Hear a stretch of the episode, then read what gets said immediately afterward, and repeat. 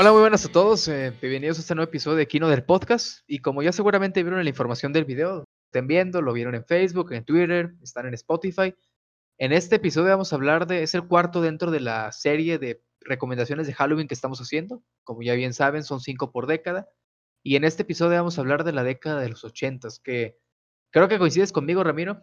Es la más activa, la, digamos, mejor dentro del género del horror exclusivamente tal vez del cine gringo, podríamos llamarle, pero Sí. creo que de todo, que tiene un- una razón de ser. Es, Sí, y creo que, creo que se va a notar en las recomendaciones, es donde, creo que es don- donde hay un poco más de como clásicos.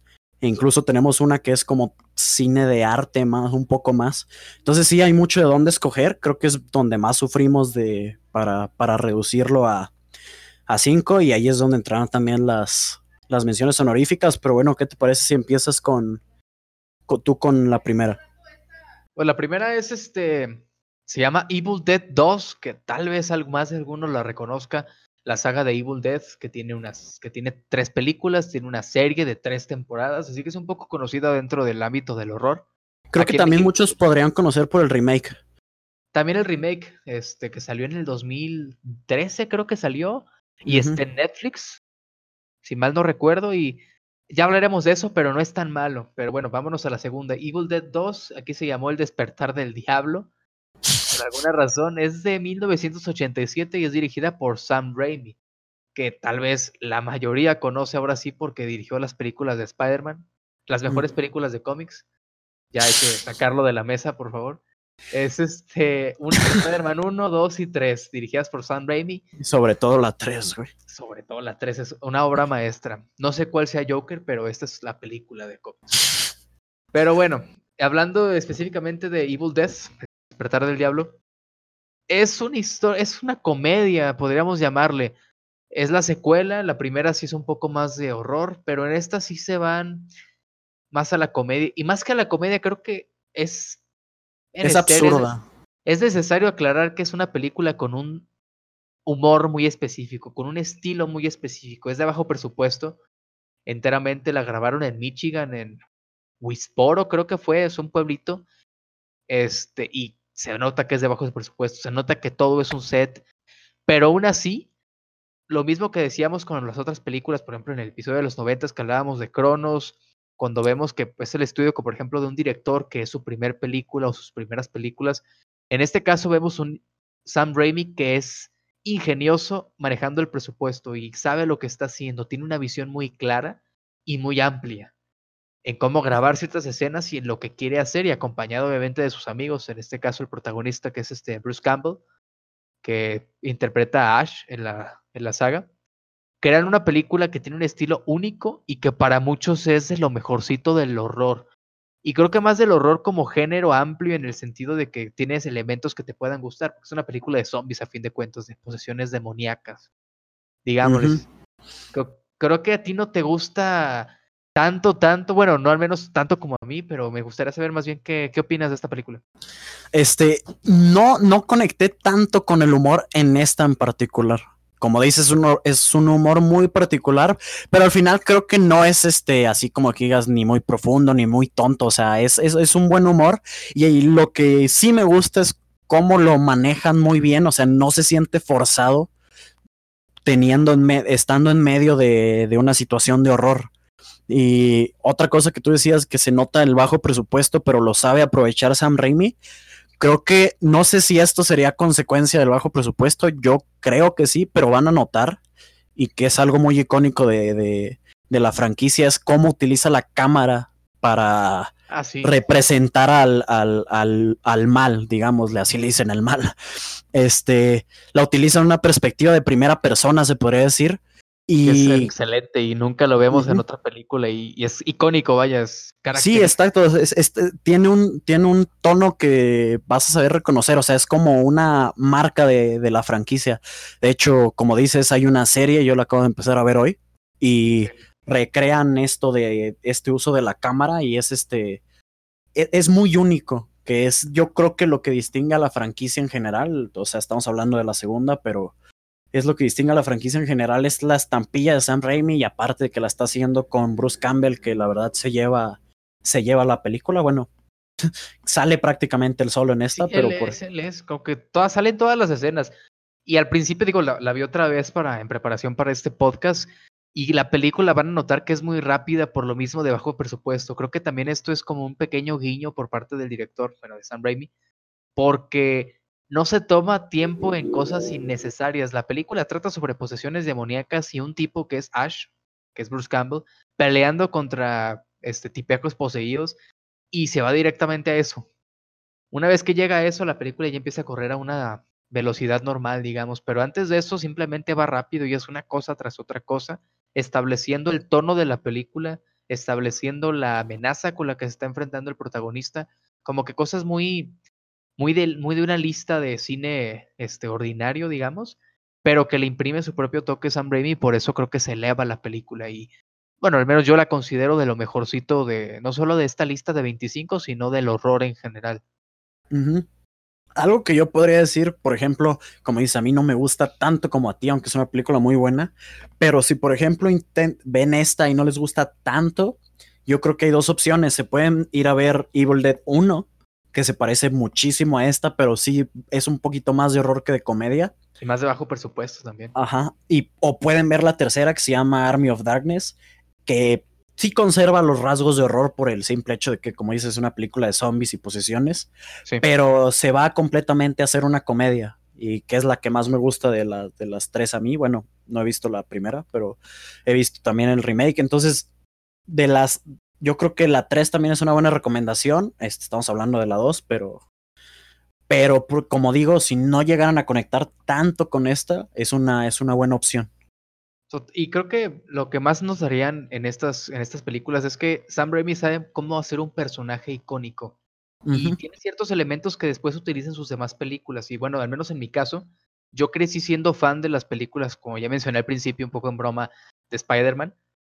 Y una Creo vez que que, ven todos, estas, sí. sí, una vez que ven estas películas, notarán que hay demasiados guiños, easter eggs, como le llaman, de estas películas de Evil Dead que estamos hablando, en esas películas y es imposible no notarlos y creo que aumenta la experiencia tanto de estas como de las películas de, Las de Spider-Man. de Spider-Man. Uno básico, por ejemplo, en esta película sale que el protagonista tiene un auto muy característico, que es un Impala del 69, creo que es, color amarillo, y es el mismo que utiliza el tío Ben en las películas, en la primera película de Spider-Man, donde se lleva a cabo la escena creo que más icónica o de las más icónicas en películas de cómics, es cuando le dice que un gran poder conlleva una gran responsabilidad, etcétera, etcétera, y son ese peque esos pequeños detalles con los que juega el director y que creo que aumenta la experiencia de ambas películas. Sí. Y bueno, con eso terminamos Evil Dead 2. Ahora pasemos a la siguiente. Es este del 85, dirigida por Stuart Gordon, Reanimator o Reanimador. Ahí sí no hay mucho, no, no hay una traducción graciosa para mi desgracia. Este, si a alguien le suena el título, es porque está basada en una historia corta de, de, de Lovecraft, eh, un autor famosísimo en el género del, del horror, aunque solo toma las cosas más básicas. ¿Sabías que a pesar de ser solo el 13%, bueno, regresando a... pero, pero sí, A regresando Lovecraft. a Reanimator, ajá. Toma los, los rasgos más básicos, que es un doctor llamado Herbert West, Sí. este, que cree haber descubierto la, la, la clave para traer de vuelta la vida a, la- a las personas. Bueno, no solo a las personas, también a, a animales, a cualquier este, ser vivo. Y bueno, si han leído la, la historia, saben más o menos por dónde va. Esta película la metimos de último momento. Había otra en su lugar que yo quiero mencionar hasta las menciones honoríficas Sí. pero se me hizo una muy buena elección meterla porque tiene mucho de horror en cuestión de cómo usa los efectos prácticos. Me, me sorprendió lo bien logrados que están.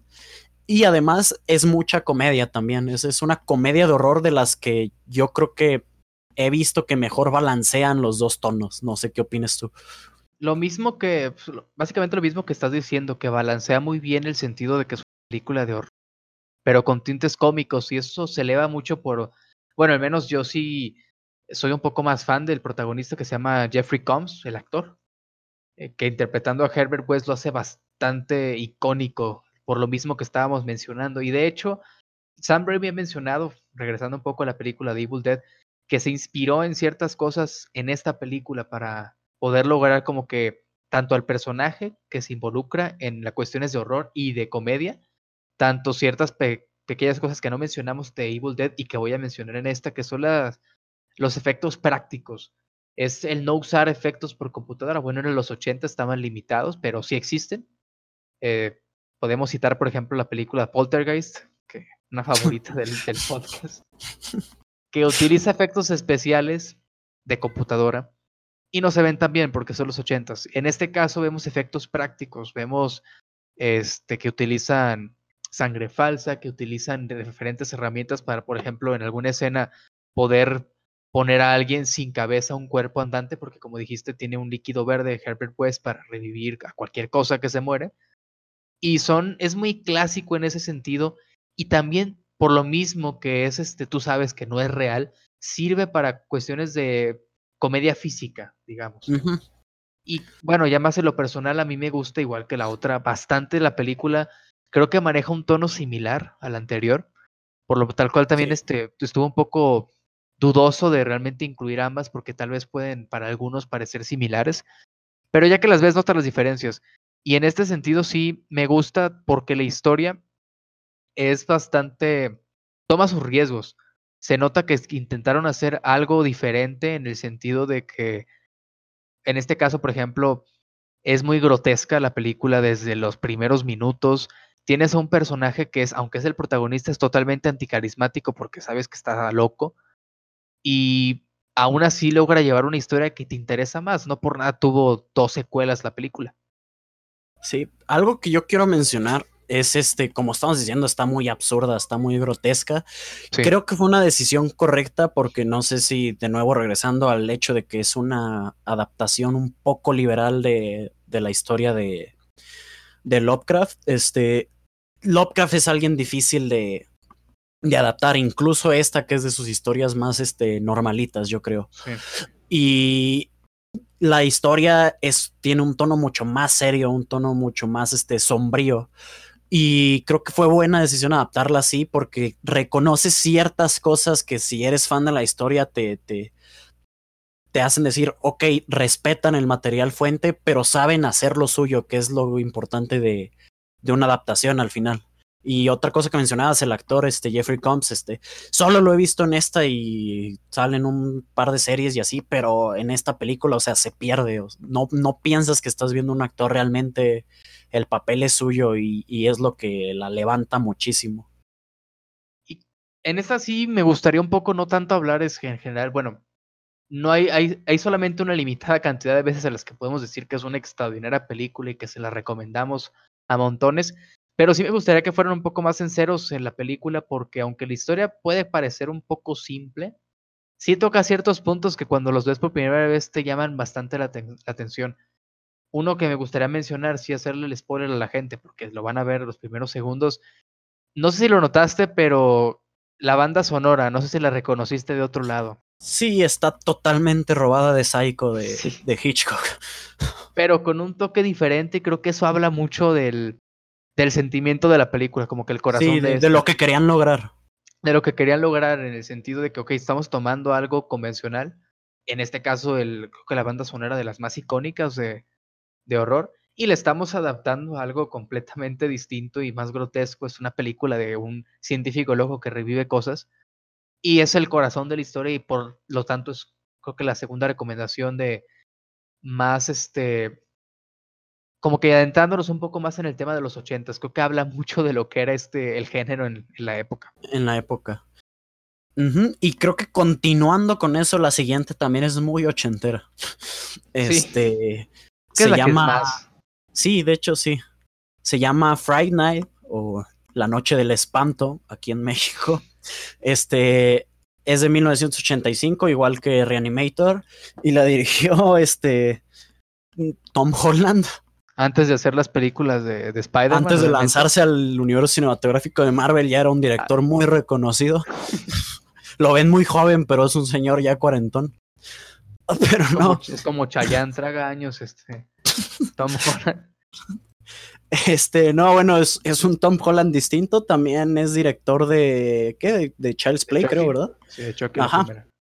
Y bueno, entonces creo que ya está ahí hablando de más o menos lo que maneja la película en cuestión de, de, de, de la estampilla del director. Este fue su debut, que a mí me sorprendió que es su debut porque es una película muy bien lograda. Trata de un adolescente que tiene un nuevo vecino, bueno, alguien se muda a la casa de al lado y un día espiándolos a muy a lo rear window de, de también de Hitchcock, que ya lo mencionamos con Psycho, se da cuenta que su vecino parece ser este un vampiro. Y entonces ahí empieza una aventura para querer desenmascararlo.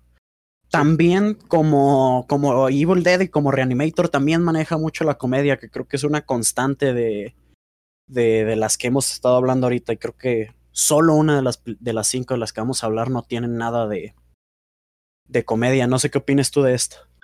Pues lo que mencionaste al principio, y bueno, mencionamos los dos, que es extremadamente ochentera y sigue ciertos clichés de los ochentas, pero creo que utiliza la marca a su favor en el sentido de que aunque los utiliza los clichés, nunca deja de ser una mala película porque los utiliza para la comedia, los utiliza para el horror, los utiliza para esto, para lo otro, y va complementando la historia de cómo se desarrollan los personajes este, en ciertas cosas. Por ejemplo, algo que es estampa de todas las películas de horror, la mayoría al menos de los ochentas, tienes a un joven que está enfrentándose a un mal, digamos, a una amenaza terrorífica, en este caso un vampiro, y tienes a padres que no lo pelan, y siempre pasa en todas las películas de horror básicamente. Tienes al joven que dice le dice a sus papás o a los adultos en general que algo está pasando y nunca le creen. Y es la estampa más clásica y de ahí comienza a generarse la historia. Y y tiene bastantes pequeños detalles que me agradan mucho. Por ejemplo, de la historia, hablando un poco más de ella, este, lo van a ver. Hay un personaje que es un presentador de, de televisión de, digamos, de películas de, de un programa de antología, más o menos. Es un programa de antologías de horror y tiene una interacción bastante interesante con el protagonista de la historia, con el chavo que les decíamos que piensa que su vecino es un vampiro. Y los dos tienen un desarrollo de personaje bastante interesante que no esperarías de una película como esta, que es una comedia de horror de los ochentas. Y por ello, ah, no tanto en México, no es tan conocida, por eso la elegimos en la lista para que la, la descubran, vaya. En Estados Unidos sí es más conocida por lo mismo que les estoy diciendo, sí está puesta como un pequeño de, en la cuestión de comedia, de cine de, de culto para ellos. Este, algo que, que, yo quiero mencionar, que seguimos con esto, que se le nota la estampa de los 80. Este, si buscan la película en Google van a ver unas stills que yo cuando la vi dije, ok, esto es el video de, de trailer de Michael Jackson. Que, que, no es, es, no es este, algo que tome como negativo, o sea, la verdad, este, los efectos este, prácticos, el maquillaje, todo está muy bien logrado creo que no, no sé el presupuesto de la película, pero como la mayoría de las que hemos estado hablando están un poquito en el lado barato, pero siempre saben utilizar su lo que tienen a su favor. Este, otra cosa que tiene esta, como ya dijiste, tiene desarrollo de personaje que no te esperarías en una película tan simple. También lo tiene este con con el hecho de que también tiene cosas de romance y no son el focus, pero también están este, bien logradas, bien llevadas. Este, y no sé, bueno, no, no creo que haya mucho que decir de esta sin meterse ya como que hablar este, secuencias en específico que obviamente porque no queremos hacer. No, no es un análisis de la película, creo que no lo hemos explicado en ninguna de las de los podcasts que hemos hecho, pero estos hablamos generalidades de las películas y por qué nos gustan, pero ya no estamos haciendo un análisis a profundidad. Eso lo haremos después, tal vez este, si nos animamos a hacer algún podcast este, en específico de cierta película, dedicándole más tiempo de lo que trata, ciertas escenas. Así que bueno, al menos en este caso ya terminamos a hablar de Friday Night, de la noche del espanto del 85. Y nos vamos a una que creo que sí es más conocida por la gente, al menos quiero creer que sí es más conocida por el director. Dirigida por John Carpenter, hablamos de la película The Thing, que esta seguramente, si buscan listas de las mejores películas de horror, siempre, va a estar aparecer. Siempre en primeros lugares, primeros tres. Aquí en México se llamó La Cosa de Otro Mundo, creo que es la razón principal por la que muchos se desaniman, porque está en Netflix. Y sinceramente, si te estás navegando por Netflix y ves que la película se llama La cosa de otro mundo, no te animas a verla. Sí, la, la, la, vas a ignorar como ya habíamos mencionado en el primer episodio de Cabin in the Woods, la caña del terror, dices esto qué. Exactamente, esto que, bueno, La cosa de otro mundo es una película que marcó un hito en el sentido de que es se fue haciendo de culto poco a poco, porque cabe mencionar que cuando salió la película recibió pésimas críticas, pero que después todo, igual de pésimo en la en, la taquilla y que después todo el mundo se arrepintió, digamos, a los tres años porque se dieron cuenta de que realmente es una gran película. Porque a partir de esta comenzaron a querer copiar ciertos estilos, sobre todo los efectos prácticos, ya hablaremos un poco de qué trata, y se dieron cuenta de que no todas las películas podían hacerlos de la, de la misma manera. La película, la trama es simple, vemos a Cole Russell, que es el protagonista, el actor, que seguramente conocen por películas como... Salió en la de Guardianes de la Galaxia, la última. Ajá, es el papá de, de Peter. Es el papá, sí, bueno, es el papá, él es el actor. En esta película interpreta él junto con otros, son investigadores que están en la Antártida, en una de esas, este, como que estaciones que están ahí abandonadas, en, en el sentido de que están todas solitarias y no tienen nada que hacer y simplemente están pasando el tiempo. Es como, básicamente bajaron el concepto que vimos en Alien de que están en, en el espacio, ahora lo bajaron a una película donde están en la Antártida, que es básicamente lo mismo, porque están aislados. Estás isolado, exacto. Ajá, está totalmente. Y choca una nave extraterrestre. Eso lo vemos al principio de la película. Eso no estoy spoileando, se lo, se lo estoy spoileando a nadie. Y van a investigar. Y a partir de eso es que surge la película. Vemos, creo que una de las criaturas extraterrestres más grotescas y creo que también terroríficas en general del cine. Sí. Este, algo que yo quiero mencionar para empezar, habías mencionado que igual y muchos la conocen por el director, este. Sí. El director es John Carpenter, creo que no lo mencionaste. Sí, sí, sí lo este, mencioné. Que creo que los que más, la, la más conocida de él en, aquí en México es este, el slasher Halloween, que es, ya hablaremos de él también. Sí. Este, entonces creo que si les gusta Halloween, aunque este es un concepto muy distinto, o sea, sigue teniendo la, la marca del director, que es algo que hemos estado mencionando mucho hoy. Y es que son los ochentas, a fin de cuentas, pasaba demasiado. Y en el horror pasa mucho, se irán dando cuenta si las ve las películas. Y como dices, creo que lo más impresionante de esta, aparte, bueno, son los efectos prácticos, este, que la verdad, este, hay un remake de 2011 y si lo ves, este, no es nada comparado a esta que está hecha en, en, el, en el 82, o sea, sigue estando mejor la del 82 que creo que habla mucho de lo bien logrados que están, porque no se trata de criticar al CGI, o sea, del CGI bien utilizado, este, no tiene nada de malo. Y otra cosa que a mí me gusta mucho que ya mencionaste es la ambientación. Este, sí se siente muy opresivo el, el, la ambientación en la Antártida, o sea, sí, sí sientes que están, este, que no, no pueden pedir auxilio, sí sientes que están en peligro, que es algo que no todas las películas logran, sobre todo no teniendo un presupuesto tan alto. Uh -huh. eh, y no sé, o sea, ¿quieres hablar un poquito de los efectos? Este, pues sin sí, tratar de entrar a spoilers. De do, bueno, dos cosas que creo que pueden sorprender a bastantes personas. Primero, los efectos prácticos lo que mencionaste y yo también al principio, son icónicos. Los van a ver y seguramente se les van a quedar totalmente impregnados en la mente porque hay partes de escenas que de, lejos de ser grotescas dan miedo a fin de cuentas. Uh -huh. Y algo que también me gustaría mencionar fuera de eso de los efectos prácticos, solo hay una limitada sección de cosas que podemos decir acerca de ellos, aparte de que son muy buenos, es la banda sonora, seguramente investigaste o tal vez no, que está, es de Ennio Morricone, la banda sonora.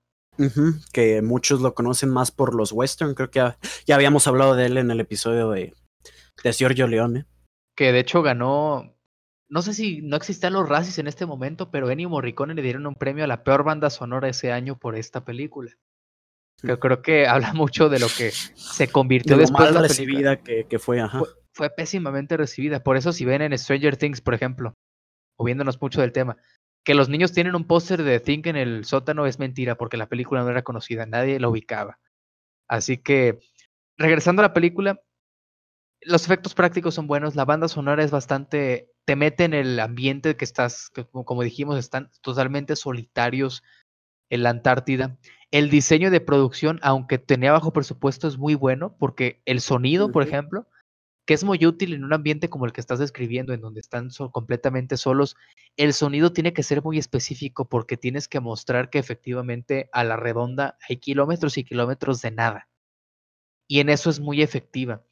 Una película con la que me gusta comparar esta, fíjate, es con la, una de la que hablamos en un episodio, que es la de, de Hitful Eight, guardando sus reservas, que es en algunos aspectos similares, porque vemos a un grupo de personas conviviendo en un espacio cerrado en medio de la nieve y tratando de resolver.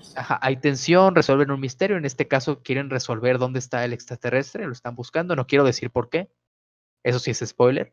Y en la, película de Hateful Eight están viendo ver quién este. El. Bueno, eso ya también es spoiler, pero bueno, el, el punto siendo. Los ambientes son los mismos y creo y me atrevo a decirlo completamente con todas sus letras que esta película lo hace mejor. Eh, sí, digo, al final está muy difícil compararlas porque tienes un western, tienes un horror, pero sí, creo que creo que lo hace mejor. Y yo seguimos hablando mucho de los efectos prácticos porque son tan impresionantes, pero yo quiero decir que sin spoilear, hay una escena con un perro. Ah, sí. Que si no los trauma, o sea, Sí, es, tiene muchas imágenes icónicas por lo grotescas que son. Que, no te pregunté de eso, pero yo también esa parte del perro sí me impresionó bastante porque yo la vi cuando tenía como nueve años la película. Y recuerdo temerle, temerle a mi perro cuando después de esa escena, porque digamos que es grotesca y hay bastantes. Hay una con un desfibrilador, hay otra con un lanzallamas, hay como que de hecho, en la película que una que reseñamos hace poco de It, la segunda parte. Ah. hay una... yo la iba a comparar con Slither, pero a ver, ¿qué, qué con It? Con It, la segunda parte, hay una, este, hay una escena en la última de It que es una referencia directa a una parte extremadamente grotesca de esta película. Creo que lo mismo que estaba mencionando con la película de Evil Dead, en este caso más amplio. Una vez que ven esta película, creo que van a notar bastantes referencias que seguramente no habían notado antes de otras películas, porque aunque no fue bien recibida en el 82, que fue cuando salió, mucho después se convirtió en una película de, culto y con esto fue referenciada y homenajeada en bastantes películas y lo van a notar poco a poco. Sí, o sea, es, creo que en alguna de estas ya lo habíamos mencionado, estoy seguro, pero este, son de esas que cuando la ves te, te das te das cuenta retroactivamente de lo, de lo importantes que fueron para su respectivo género y para el cine en general. Sobre todo para el director, creo que es una de tantas, en general, creo que aquí, aparte de recomendarles La Cosa de Otro Mundo, me gustaría generar, recomendarles en general al director. No por nada vamos a volver a hablar de él en los, este, cuando hablemos de las películas más clásicas. Todas las películas que él hizo tienen una estampa específica y creo que, aunque no todas son de horror, sí valen mucho la pena que lo sigan. El director es John Carpenter, lo repito. Este, por ejemplo, tiene La Niebla, creo que ya lo habías mencionado en algún momento. También es de los 80. Este, creo que es un director ochentero, o sea, tiene películas después, pero las más famosas, este, son de los 80. Halloween es del 78, entonces ya acercándose. y habías mencionado también este In the Mouth of Madness es del 95. que es con Sam Neill, este, que interpreta también la próxima película de la que vamos a hablar. Eh, sale también la, una que hablamos en el episodio pasado de los 90, que es la de Event Horizon. Tiene muchas, digamos, pero ya cerrando con esto, es una película icónica, es una película que influenció bastante y es una película que creo que no ha envejecido en el sentido de que la historia sigue llevándose correctamente y no ha envejecido en el sentido de que las tramas siguen vigentes, las sigues viendo similares en este tiempo y aunque use efectos prácticos, igual siguen siendo igual de impactantes para cualquier público. Sí, sí, creo que ya, sin nada más que decir, cerramos esta y pasamos a, a la siguiente. Te voy a dejar este presentarla porque es extranjera y no quiero asesinar el nombre del director. Asesinar el nombre. Bueno, la siguiente película Similar, creo que estamos, ya se dieron cuenta del patrón en donde elegimos películas así cada, cada lista. En este caso elegimos una que, como ya dije, interpretada por Sam Neill y por Isabella Adjani. La película se llama Possession de 1981 y es dirigida por el director polaco Andrzej Zulawski, que ya con esto les digo todo en cuanto a director de Europa del Este, título un poco extraño de pronunciar, actriz que ganó la Palma de Oro en Cannes por esta película, ya son muchas cosas.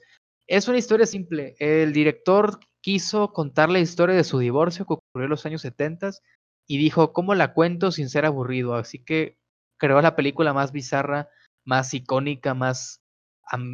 ¿cómo, decirlo? Es única en lo que intenta contar porque es lo menos convencional posible, dentro de lo menos convencional posible que podrías hacer con una historia de divorcio.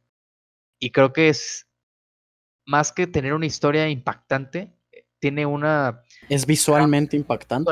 es visualmente impactante, creo que la describiría porque una vez que comprendes la trama, que es bastante simple, como te dije, simplemente es una historia de divorcio, y te das cuenta cómo la va llevando, es lo interesante de es hasta dónde puede llegar y hasta dónde es capaz de ser llevada por los mismos actores que, como yo dije, son Sam Neill y Isabella Gianni, que ganó premio a Mejor Actriz en Cannes por esta película. Y es una experiencia totalmente que por lo tanto me gustaría saber qué opinas de todo ella, porque la viste apenas el, el sábado. el domingo, el domingo.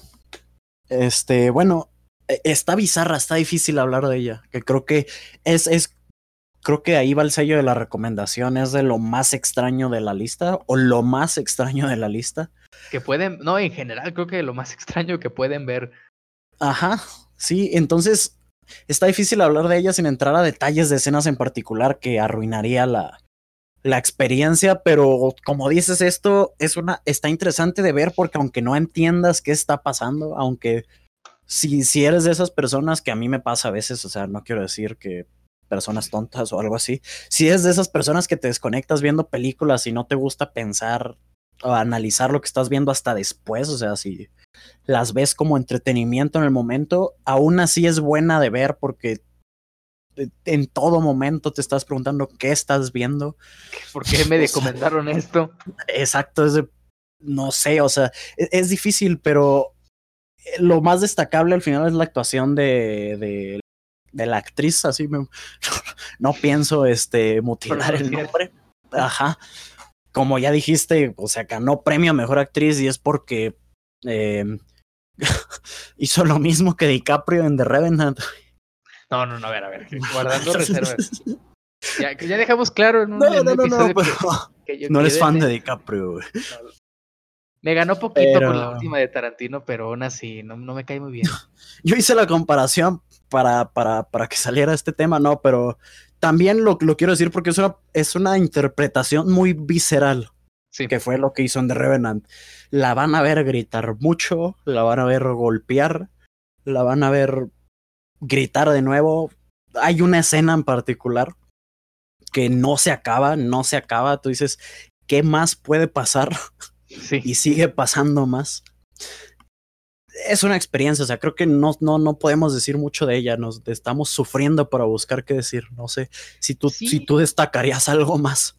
Pues en general la historia, creo que una vez que te vas este, adentrando en ella, sí torna un poco más no digamos realista, pero sí entiendes más lo que está sucediendo, ya que sí, es una historia simple, es el divorcio de dos personas, pero también explica un poco esta locura de cómo es la relación en pareja, vivir en pareja, que pierdes tu individualidad, te conviertes en el otro, en el sentido de que son matrimonio, cuando te separas te sientes como que ajeno a todo lo que ya te habías acostumbrado.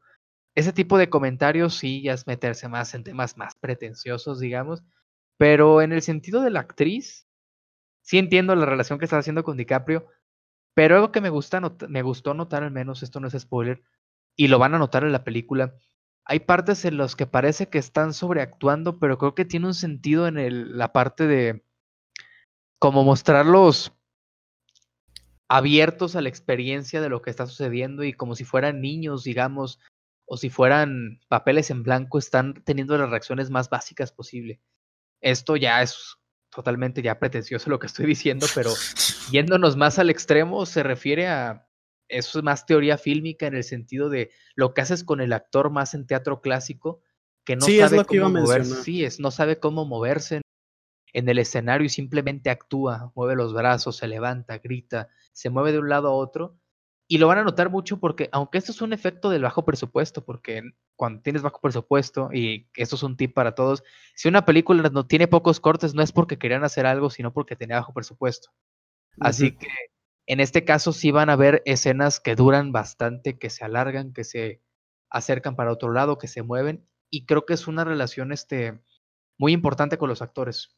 Y creo que también algo que no mencionamos, ¿Dónde está ambientada? ¿Es en Europa del, es en Alemania del Occidente? Estamos hablando de plena Alemania durante la Guerra Fría. El muro de Berlín está todo, sale en varias escenas de la película y es muy importante en el sentido de, bueno, es una separación. Son dos personas que se separan y bueno, está el muro de Berlín. Creo que la sutileza está de lado. Pero... Sí. Sí, es, es, es una. Es, la película, o sea, no pretenciosa, porque creo que cuando usas el término pretencioso es cuando alguien quería ser inteligente y no lo logró. Esta sí lo es.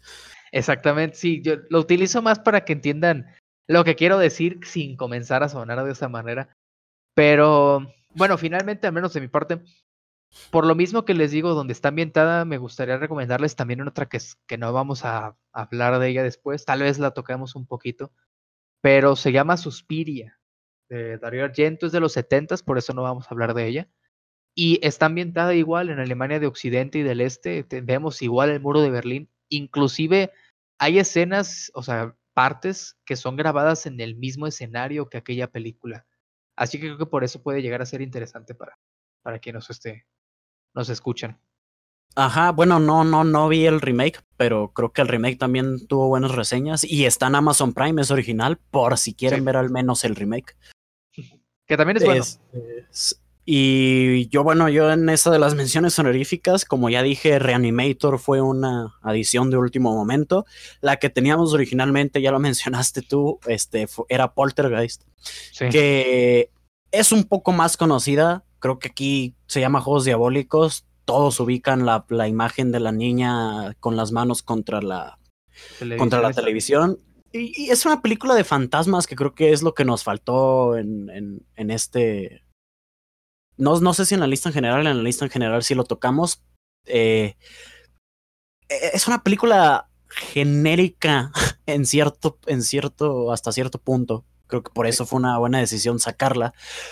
Tiene ya, como dijiste, fallitos con el CGI es muy obvio. Pero con todos esos fallos o con todo eso de que no es tan original, creo que no deja de ser una buena recomendación. Este, la interpretación de la niña es también icónica. Luego, si les gusta meterse también como que el horror en la vida real, pueden buscar de la, lo que le pasó a toda la gente que participó en la, en la producción. O sea, entonces, tiene como mitología la película alrededor de, de ella. Él es, es dirigida por Tobe Hooper, que también este, dirigió la, la, Masacre de Texas, que es uno de los este, slasher más este, famosos. Entonces hay talento. Entonces, con todas sus fallas, yo recomiendo esa. No sé si tengas tú otra, otra recomendación. Pues tenía dos, de hecho. Este, ya me estoy excediendo demasiado, recomendando casi las mismas que la, que la, lista, del. Ajá. Pero la primera se llama The Blob. No sé cómo le pusieron en español. Y es, es una adaptación de una película cincuentona del gringa también, que seguramente conocen un poco la trama, es como una masa gigante, como una gelatina gigante que come gente. Pero la película es entretenida, es escrita por este Frank Darabont, dirigida también por él, creo. Sí, dirigida también por él. Y pues eso, es una historia interesante con una trama sencilla, anticuada, similar a lo que estábamos mencionando, por ejemplo, un poco con la película de Reanimator. Utiliza muy bien el, hecho de que importa más bien lo que está escrito cómo se interpreta con los actores y cómo llegas a dirigirla, que realmente cuán este, sencilla o simple sea la historia. Así que por eso se la recomiendo. Y otra que no es tan conocida y que creo que por los nombres de, de los actores también les puede interesar es una que se llama Angel Heart o Corazón de Ángeles, si conozco el título, lo tradujeron tal cual. Es del 87 y es este protagonizada por Robert De Niro y por este Michael Mickey Rourke, el que sale en Iron Man 2, seguramente es donde más lo ubican. También sale la de los indestructibles. La película tiene interesante que Robert De Niro es el diablo, que es lo único que les voy a decir, así que es, es interesante por eso. Y pues bueno, creo que hasta aquí dejamos el episodio de los 80. Este, le paramos aquí porque como dijimos, como que aquí fue la explosión del, del horror. Entonces era un buen momento para detenerse. Ya mencionaste igual Suspiria de los 70. Sí. Este, el episodio siguiente será de clásicas. No, no vamos, creo que ya spoileamos una de las que vamos a hablar, que es Halloween. Ajá. Pero bueno, aquí en el de, ya lo explicaremos llegando a ese mejor. Hasta aquí le paro mejor. Este, yo soy Ramiro. Y yo soy Javier. Y nos vemos en la próxima.